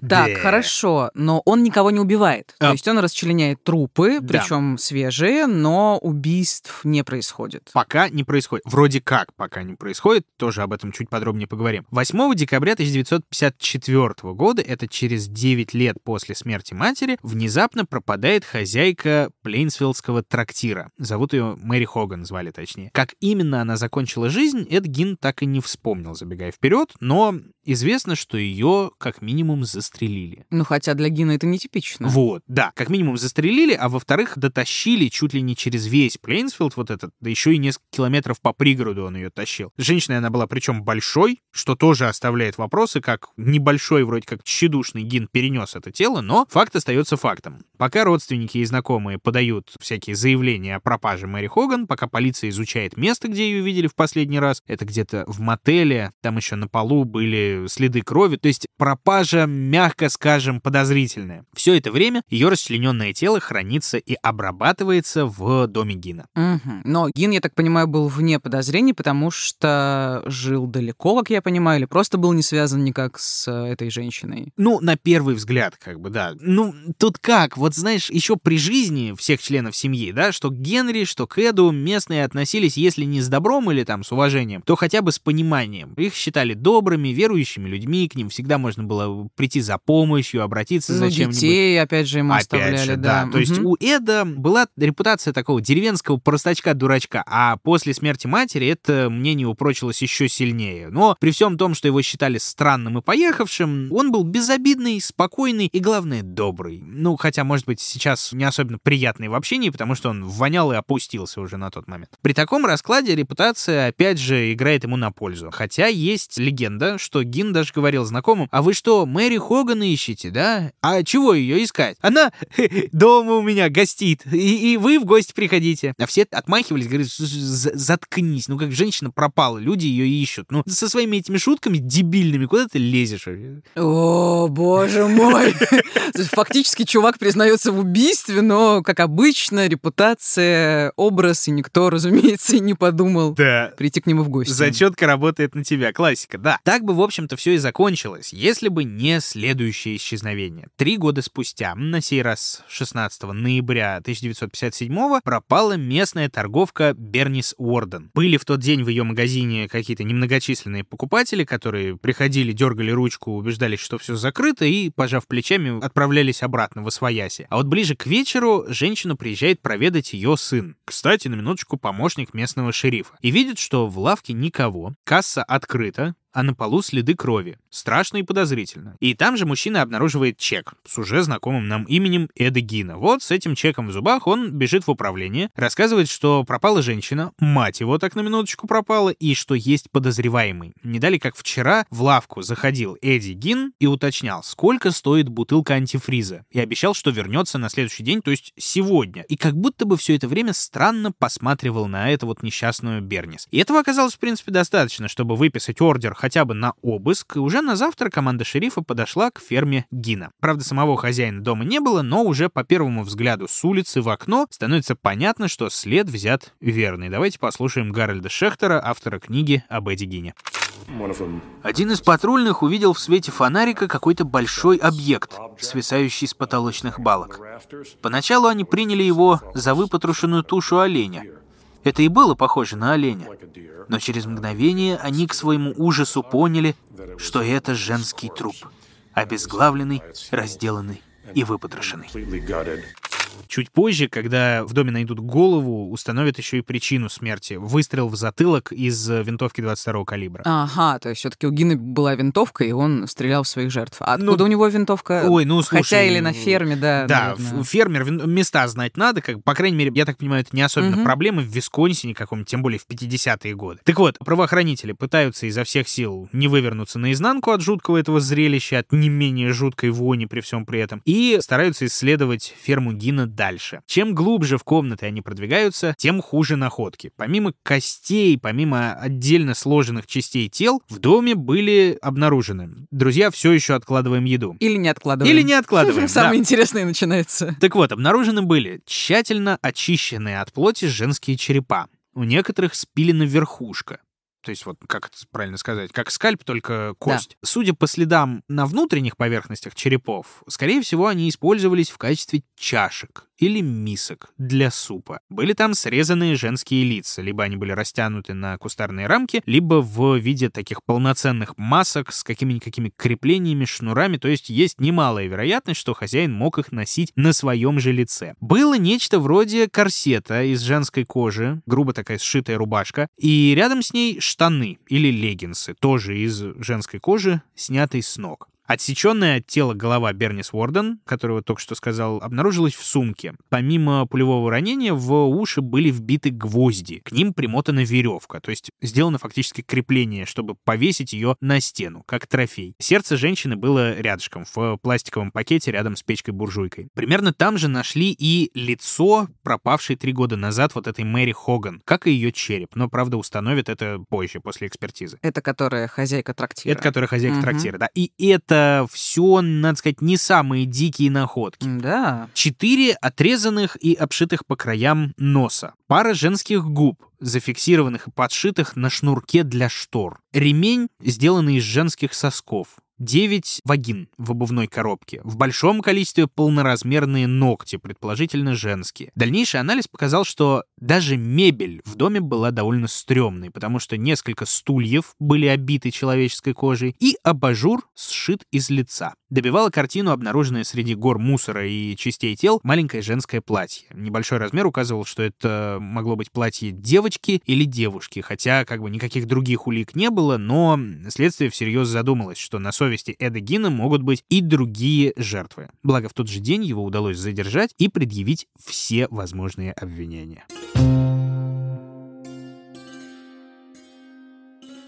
Допрос Гина и доказательства его вины были, ну, вопросом времени, как мы понимаем. Тем более сам Эд не особенно отпирался и спокойно во всем сознавался. Несколько часов с ним общались люди из офиса шерифа, выуживали все подробности, и тогда аккурат стало понятно, что маньяк выкапывал или убивал тех, кто напоминал ему мать, так или иначе. С этой вот трактирщицей, которая Мэри Хоган, там было довольно тоскливо, потому что Гин видел ее чуть ли не каждый день и общался настолько тесно, что в какой-то момент границы граница между ней и между матерью, она просто стерлась. Может быть, даже Мэри как-то поддерживала эту причуду странного Эдди, за что, вероятно, и поплатилась. Слушай, я вот думаю про дедушку Фрейда, он бы, наверное, слюной стек, как бы такое. столько всего завязано на мать. Абсолютно. Ну, естественно, там любой эксперт, с которым Гин впоследствии общался, и в 50-е, и в 60-е, отмечал вот эту максимально нездоровую привязанность, которая сохранялась и во время жизни, и после смерти Августы. Он настолько мечтал сблизиться с ней, и после смерти в том числе, что он готов был прям вот раствориться, буквально влезть в ее кожу. Буквально. И женский костюм, получается, явное тому доказательство. Но про это еще чуть подробнее, чуть попозже. В ходе допроса, правда, произошел один не очень приятный инцидент, потому что, видимо, от избытка чувств или чтобы еще сильнее разговорить этого мямлю Гина, который то и дело брал да и замыкался немножечко, местный шериф вскочил и ударил его. Сначала бил руками, потом приложил лицом об стену. Все это зафиксировали, и добытое, пусть небольшим, но все же насилием, первоначальное признание, оно вылетело в трубу, увы, и, ну, как полученное под пытками, да, получается, а следовательно, не заслуживающее полного доверия признания. Слушай, ну, тем не менее, такое огромное количество доказательств, маловероятно, что это повлияло на процесс. Я надеюсь. Ну да, вот сейчас надо сказать, что и после этого он вышел на свободу и никогда Ага. больше не приходил в тюрьму, слава богу, нет. Да, идти ему было уже некуда. Но там было по-другому грустно, потому что вот этот вот шериф, который это все допустил, он был в таком раздрае и после увиденного, и после того, как он понял, что ему придется давать показания, а зачем он, собственно, ударил этого ублюдка, что он в итоге не выдержал. Он умер от инфаркта незадолго до начала судебного процесса. И вот друзья знакомые потом говорили, что этот шериф стал такой же жертвой Эда Гина, как и другие. Ну, в метафорическом смысле, Ну да, да. Тем не менее, начался суд в довольно сжатые сроки, причем он шел 21 ноября 1957 года. Это недели не прошло с э, последнего убийства, даже не с задержания, а с убийства. Ему предъявили такие обвинения. Правда, на первом заседании Гина обвинили только в грабежах. Точнее, ну как, гробокопательство, да, это правильно называется, расхищение могил, потому что он оттуда пер небольшие ценности у покойницы, ну да, всякие кольца, мелочи разные, но некоторые возвращал, некоторые оставлял. Слушай, а я вот не понимаю, почему не с убийств начали-то? Или хотя бы там с надругательств над телом? Есть же у них такая статья, должна быть? Ну, вроде должна быть, да, по крайней мере, статья про убийство точно должна быть, если ты об этом.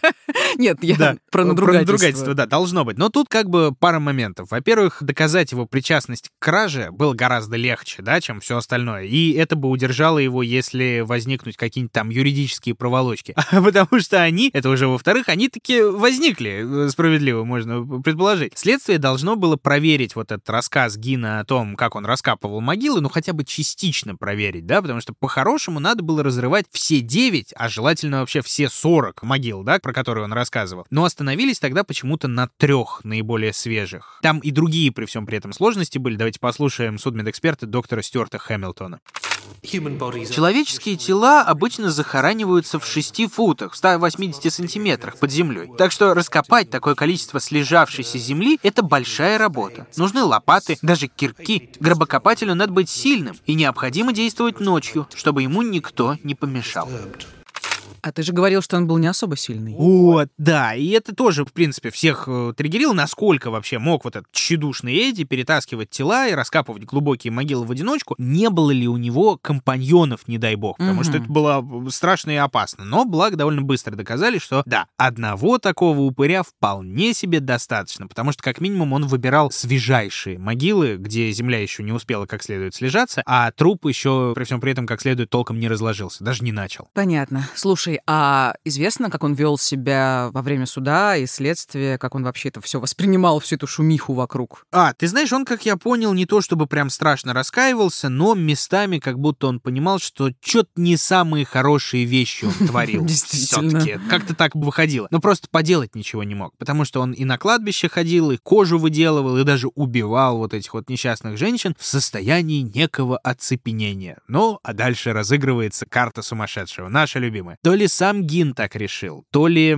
адвокаты его надоумили, то ли вообще следствие, в принципе, рекомендовало. Но подсудимый отправился на экспертизу, где ему разные специалисты поставили диагноз шизофрения и внезапно признали его невменяемым. А это действительно было так? Да, да. Мгм. Ну, как тебе сказать, действительно, Ну, действительно понятно, ли он понятно. был Ну, невменяемый? просто, как правило, у нас э, часто бывает, что человек отдает себе отчет, но при этом у него огромное количество там букет психических расстройств, а тут, получается, он действительно не осознавал того, что он делает. Именно, именно. По-моему, у нас такие персонажи либо очень давно не попадались, либо их вообще не было. Нет, они бывали, бывали. У нас, э, Конечно, да. Все, хорошо. Я просто уже и не помню. Пишите в комментариях. Да нет, ну полно было. Отправляли в психиатрическую лечебницу вместо тюрьмы, да, их было. Хорошо. Ну, конечно, возможно, Ага. не так много. Ну да. Вот еще одна крайне любопытная была особенность заключения вот этих психолого-психиатрических экспертиз. Потому что Гин был официально классифицирован как сексуальный маньяк. Так, подожди, он же вроде ничего ничего не делал с трупами, Вот он их не насиловал. То-то и Или оно. непонятно. Не-не-не, ничего не нашли, во-первых, следов никаких не было. И второй, он сам клялся и божился, что он ничего не делал, даже вот не притрагивался именно в этом смысле. Так-то он притрагивался, конечно, ну ладно. Потому что если во всех остальных случаях он либо там не отпирался вовсе и признавался, либо он мялся совсем недолго и слабо, то как только его спрашивал, трупы, ты что-то с ними делал плохое? Он говорит, нет, вот, вот, я, вот я нет, никогда. И всюду цитируется его, якобы его фраза, они слишком плохо пахли. Я не хотел этого делать, никогда не М, делал. Слушай, любопытно, но тем не менее сексуальный мотив у него диагностировали. Да, да. Мы, помнишь, с тобой уже в межсезонье, по-моему, обсуждали в интервью с психологом Анной Край, что есть э, теория, мол, настоящий маньяк — это только сексуальный Да, да, маньяк. да, да, да. Теория старая, теория нынче не самая точная, но для конца 50-х самое то, свежак. Кроме того, я полез разбираться, пока готовился к выпуску, вот про влечение Мгм. к мертвым, да, то есть к некрофилии. На самом деле есть тонкости, что называется. Большой ученый Эрих Фром как-то разделял как раз некрофилию сексуальную и несексуальную. И между ними такая же разница, как между, ну не знаю, вот, простым желанием заняться сексом с трупом и более тонкими, более чуткими материями. Мгм. Ну, то есть, наверное, речь идет про то, что хочется быть рядом, как-то контролировать, частично управлять, А то и любить а то и прям... любить, ну, вот в каком-то извращенном смысле, ну, если мы говорим про некрофилию. Ну, не-не-не, вот прям именно без плотской составляющей. Там Мгм. вообще огромные, конечно, размышления о природе некрофилической личности, потому что для некрофилической личности существует только прошлое, у нее нет ни настоящего, ни будущего, поэтому человек окружает себя исключительно мертвым, исключительно отжившим свое во всех проявлениях, во всех сферах. И чаще всего даже у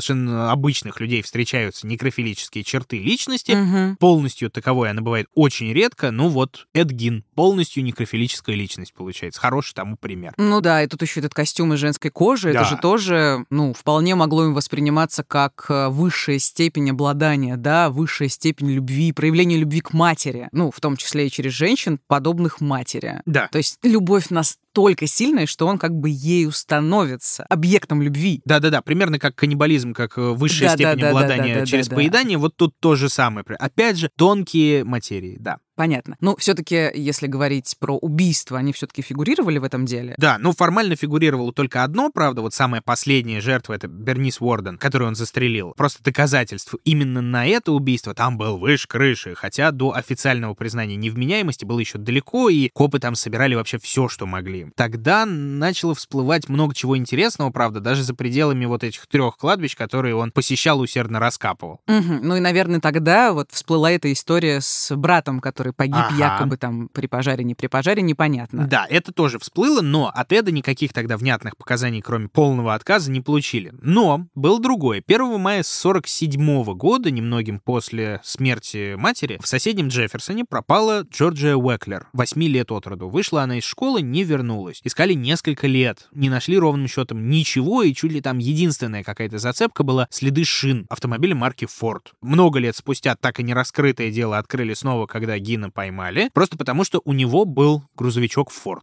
Но никаких других совпадений найти не удалось. Еще случай. В родном для Эдди Лакросе произошел за год до первого убийства в 52-м или 53-м. Тогда 15-летняя девушка Эвелин Хартли подрабатывала нянькой. Мгм. Как Гин. Совпадение? Ну да. Совпадение. Да. Короче, отец девушки под вечер решил позвонить в дом, где она сидела с ребенком, уточнить, как дела, придет ли домой. На том конце трубку никто не брал. Батя забеспокоился. Поехал лично. Внутрь дома попасть не смог, но краем глаза увидел в разных окнах, что на полу лежат очки дочери, туфелька, следы борьбы и кровь на полу. Он вызвал копов, полиция дом вскрыла и подтвердила. Правда, очень похоже на борьбу и на похищение. Чуть позже за городом, около шоссе, нашли окровавленную одежду Эвелин, и чем дело кончилось, я так понял, что не кончилось ничем, потому что дело так и не было раскрыто. Чуть ли не до сих пор она официально не объявлена погибшей, поэтому погибшей не считается. Ну, а ты про это рассказываешь, потому что это думали связать с Гином. Да, да, тоже пытались, тоже не вышло. И еще один случай непосредственно в Плейнфилде произошел, потому что все остальные чисто по соседству в соседних маленьких городках были. А тут просто двое мужиков с собакой приехали поохотиться в местных лесах, выпили по пиву с виски, сели в машину, после после этого ни их двоих, ни их барбоса, ни их машину никто не видел. Вот как испарились. Ну и домой они тоже не уехали, потому что там их искали и не нашли. Слушай, ну он же женщинами интересовался, не мужчинами, поэтому это не его... Э, вот там есть какая-то версия, притянутая как сова на глобус, что один из черепов, А-а-а. вроде как у Эдди дома, он был мужским, да еще и с золотым зубом, возможно, но это не точно. Подтверждений, по крайней мере, не нашел. В любом случае, Гин отрицал любую причастность ко всем этим сторонним преступлениям, только два, и от него в итоге отстали. Мгм. Ну а что ему в итоге дали? Значит, Чему смотри. приговорили, в смысле? Да, первоначальный диагноз привел к тому, что его признали причастным к убийству первой степени, но невиновным в связи Мгм. с невменяемостью. Тем не менее, по приговору он должен был быть припровожден в спецзаведение максимального уровня безопасности, и именно в такой, точнее даже в паре таких заведений, клиник по типу Бэтменовского Аркхема, он и просидел следующие лет 10. А где-то к концу 60-х, насколько я понял, он впервые смог дать интервью прессе и рассказал, как ему здорово живется в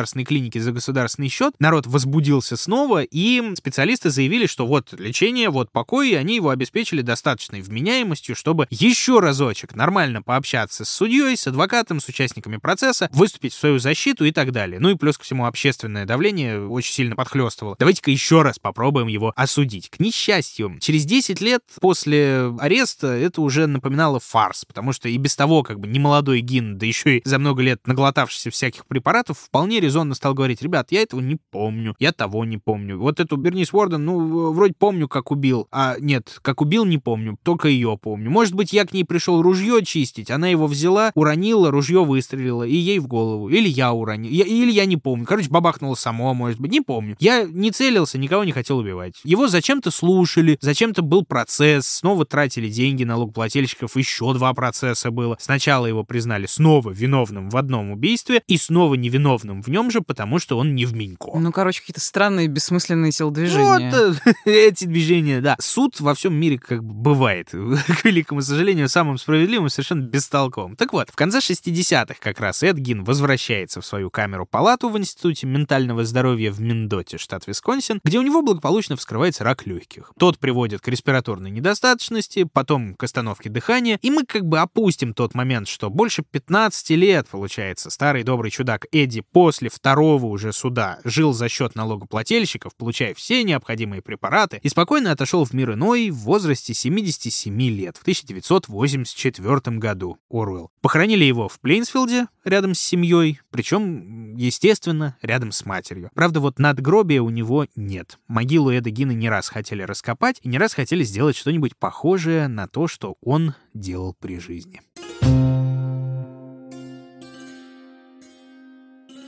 И это была история Эдварда Теодора Гина, человека, который совершенно бесхитростно занимался лицемерием в прямом смысле этого слова, примерял на себя чужие лица. Все, кто до сих пор не проникся ироничностью названия этого выпуска, надеюсь, что вы сделали это теперь. Я старался. Да, название отличное. Слушай, Да. а вот ты говорил, что он все это время сидел с чужими детьми. Да. То есть они бывали у него дома, Мгм. и вот я просто вспомнил твою историю в начале, то есть он им показывал все эти ужасы. Э, Да, ну, может быть, не показывал прям, но они могли видеть. Более того, даже те, кто непосредственно дома у него не был, некоторые видели некоторое дерьмо с улицы, Так, через окно. Подожди, если это видели, почему никто не знал раньше о том, что происходит? А, тут какое дело? Или, Де- или дети не рассказывали, да? Либо они ничего не рассказывали, либо они рассказывали, но им никто не Ну верил. да, потому что какого ситуация. дьявола? Да, пишут об одном, правда, случае. Была пара в этом городе, которая с Гином дружила, ходила с ним в кинцо, шары погонять и так далее. И вот у них был ребенок-подросток, который как-то сказал, дядя Эдди, слушай, а у тебя в окне головы сушеные висят. Все Блин. подохренели немножечко. Гин рассмеялся и ловко парировал. Это у меня какой-то там брат, сват, Шурин, дальний родственник. Он служил в годы Второй мировой на Филиппинах и оттуда мне попривозил сувениров. Но вы же знаете этих филиппинцев, какие они там классные безделушки делают, эти головы сушеные, почти как настоящие. И все вздохнули спокойно и отпустили ситуацию. Да, хорошо, логично. Так, что я еще хотел спросить. Ну, как бы маски, там, трэш, одежда, костюмы с женской кожи, это, ну, как бы относительно в- логично. Нормально, А, в- хорошо. в норме вещей. А, да. Но как можно было додуматься обивать кожей стулья? Я, конечно, молчу про мой любимый ремень из женских сосков. Ну ладно, как можно было додуматься обивать кожей стулья и делать абажур из человека. Вот тут тоже многие спекулируют аккуратно, так как Гин читал много всякой мерзости, в том числе про фашистов. Ему на глаза вполне совершенно могла попасться литература про Ильзу Кох. Ой, Знаешь слушай, такое? как там мы с тобой обсуждали это? Возможно, вне эфира, возможно, внутри эфира, да, да. да, да, Э, да, Короче, да. жена концлагерного коменданта. Да, точно. Годы Второй мировой, довольно справедливо прозванная Бухенвальдской ведьмой, а в наших книжках ее частенько называют фрау Абажур. Как раз потому, что замученных узников лагеря она приказывала свежевать и либо заказывала, либо самолично мастерила разные сувениры из человеческой кожи, перчатки, книжные переплеты и абажуры в том числе. Причем больше всего любила она узников с какими-нибудь крутыми татуировками, чтобы материал сразу был, сука, с узором. Фантастическая сволочь, О, боже. э, про которую, ну, в принципе,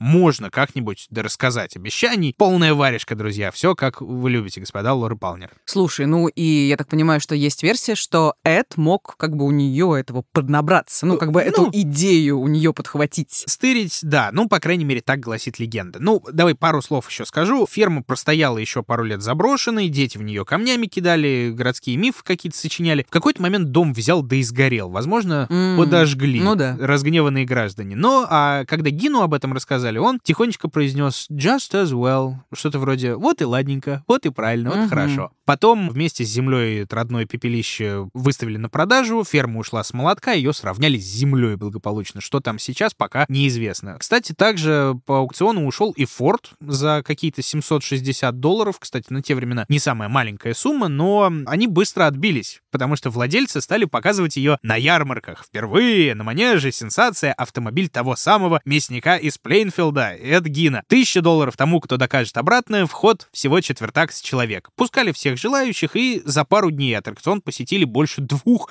тысяч людей. Правда, очень быстро пришел полицейский и сказал, что не стоит такой срам выставлять э, среди приличных людей. Владельцы пытались сопротивляться, но без толку, и машина канула куда-то там в лету. Ну, может быть, это и к лучшему, да. Да, что-то я рассверестелся, надо, наверное, уже заканчивать потихоньку. Но к чему я начал выпуск-то со слэшеров всякого кино? Эд Гин, как один из самых известных маньяков в Штатах, он, разумеется, довольно шустро нашел отражение в искусстве. Например, книга «Психо» Роберта Блоха, да, или «Психоз», или «Психопат», как угодно, короче, она много раз переводилась, которую впоследствии экранизировал великий Хичкок, вот мгм. эти вот. Да, слышала про это, да. Мгм. Это я скрипки так изобразил, извините, пожалуйста. Главный герой по имени Норман Бейтс. Это же одно из самых точных воплощений Гина в культуре. Там вам и мать деспотичная, и проблемы с психикой огромные, и костюм женщины, и вообще. Я без спойлеров стараюсь, но come on!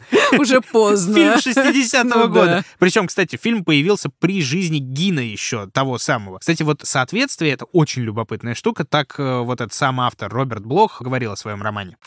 Я знал, что Гин жил в маленьком городке на 7 сотен человек населения. Сам я обитал где-то в 50 милях оттуда. Правда, в моем городе было 1200 жителей. Та самая местность, где ты чихаешь на севере города, а из южной части доносится «Будь здоров». Я знал только то, что некий человек совершил пару чудовищных убийств в маленьком городке. Он прожил там всю жизнь, и никто его ни в чем не заподозрил. За такой ситуацией должна была стоять история, и на основе этой ситуации я и написал свой роман. Только потом, когда образ Нормана Бейтса уже сформировался, я с некоторым ужасом узнал, насколько он близок к реальному прототипу. Кстати, если интересна вся история, можно насладиться не только классическими экранизациями, но и довольно недавним сериалом «Мотель Бейтс». Про юные годы Нормана, там его играет Фредди Хаймор, актер замечательный, который хороший доктор, и который... Знаешь вот этот мем, где мальчик на плече у Джонни Деппа плачет? А ты как отдохнул? А я отдохнул. Э. Да, еще чуть-чуть про Гина. Костюм из женской кожи, но это явная, прям явная отсылка к «Молчанию ягнят». Ну да, да, Главный мотив. Буффало Билла того же самого. Техасская резня бензопилой, ну, тут совсем хорошо. Ну, я не смотрела, если честно, поэтому ничего не знаю. Там, короче, маньяк. Главный злодей — маньяк по прозвищу Кожаное лицо, Leatherface. Правда, в фильме он огромный, здоровый, дикий, якобы лицом уродливый, поэтому он носит чужие лица в виде маски. Маску из кожи своих жертв. Но основные мрази в классической, по крайней мере, серии — это семья кожаного лица. Семья, кстати, огромная, извращенная, страшная, деспотичная, властные сволочи с нереально нездоровой семейной атмосферой. А маньяк им подчиняется просто потому, что на самом деле он большой ребенок и пилит всех бензопилой исключительно из самозащиты. Так что здесь тоже, в общем, с реальным Эдом Гином легкие параллели на лицо. Да, прям исключительный персонаж. Я вот, честно говоря, всю дорогу думала про его сходство с кукольником Анатолием Москвиным. Да. Да, и это Ну, то есть, да, Москвин вообще никаких убийств не совершил. Да. Но то, что он совершил чудовищно, и то, что совершил Гин, разумеется, чудовищно. Но, конечно, они оба отличаются от наших традиционных товарищей, да? Вот, Ш- да. Именно с точки зрения того, что такое абсолютное зло. И бесчеловечности, вот это... Да, да, то есть... Степень бесчеловечности. вот то есть, так с скажем. одной стороны, он же вообще сумасшедший, невменяемый, и поэтому, может быть, это и не абсолютное зло. Поэтому бы. тоже, да. То есть, э, ну, опять же, все очень сложно. Понятно, что если у человека некое расстройство, и он как бы совершенно сломан, да, и так далее, так далее, почему мы тогда делаем ему скидку и не считаем его злым? Ну, в общем, По идее, можно какие-то у меня да. моральные дилеммы возникают. И, с одной стороны, я какую-то жалость к нему испытывала все Да, это время. есть такое. Это Потому правда. что такая чудовищная семья и такая чудовищная, трагичная любовь, и такая драматичная на самом деле история. Короче, очень мощный выпуск, мне кажется, есть над чем задуматься. Я на всякий случай скажу, вот меня тоже поливали немножечко грязью, когда я высказывался по поводу Москвина, что его надо закрыть раз и навсегда и больше ни- никуда не выпускать. Надо сказать, что и здесь тоже хорошее решение закрыть и никогда не выпускать, потому что страшновато, что именно может наделать такой человек дальше, будучи не особенно вменяемым, скажем так. При всем при этом это не отменяет того, что человека может быть по-человечески жалко. Ну ладно. Ну да, и может быть его можно привести в чувство, хотя это, наверное, мало реально. Пишите в комментариях. И давайте заканчивать, наверное, да. О чем будет новая грядущая серия, слушайте обязательно до самого при самого конца. Сразу после титров дадим подсказоньку. Пишите в комментариях, о чем Маша будет вам повествовать скоро. Единственный крохотный минус — это будет выпуск под подпиской, но не беда, ведь в мобильном приложении на сайте SoundStream можно эту самую подписку не только оформить, но и получить 14 дней бесплатного доступа. А если вам этого не надо, welcome в наше официальное сообщество ВКонтакте через ВК Donuts, в Apple подкасты и на Patreon, если маза есть все еще. Ну, а все открытые выпуски вас ждут на всех подкаст-площадках, где вам удобно. Apple, Google, CastBox, Spotify, Яндекс.Музыка и, конечно же, YouTube. Все полезные ссылочки мы оставили в описании. И не только на друзей и рекламодателей, но и на наши соцсети, и на соцсети студии Терминвокс. Так что, пожалуйста, заходите, тыкайте, изучайте и вообще ставьте нам лайки и пишите все, что вы о нас думаете. Это был подкаст «Дневники Лоры Палны». Меня зовут Маша. Меня зовут Митя, Будьте осторожны. и будьте счастливы.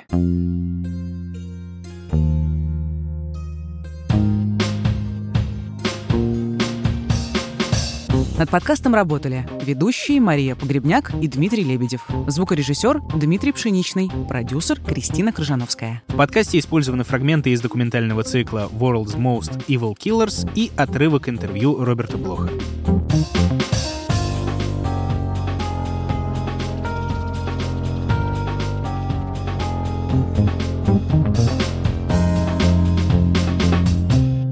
Следующий выпуск о прекрасных созданиях и их ужасных поступках. О той половине, которая так часто ускользает от общественного внимания или, наоборот, проявляется в странном свете. О месте всему мужскому роду и о чистой ненависти к каждому человеку без разбора. И о новой классификации, специально от дневников Лоры Палны.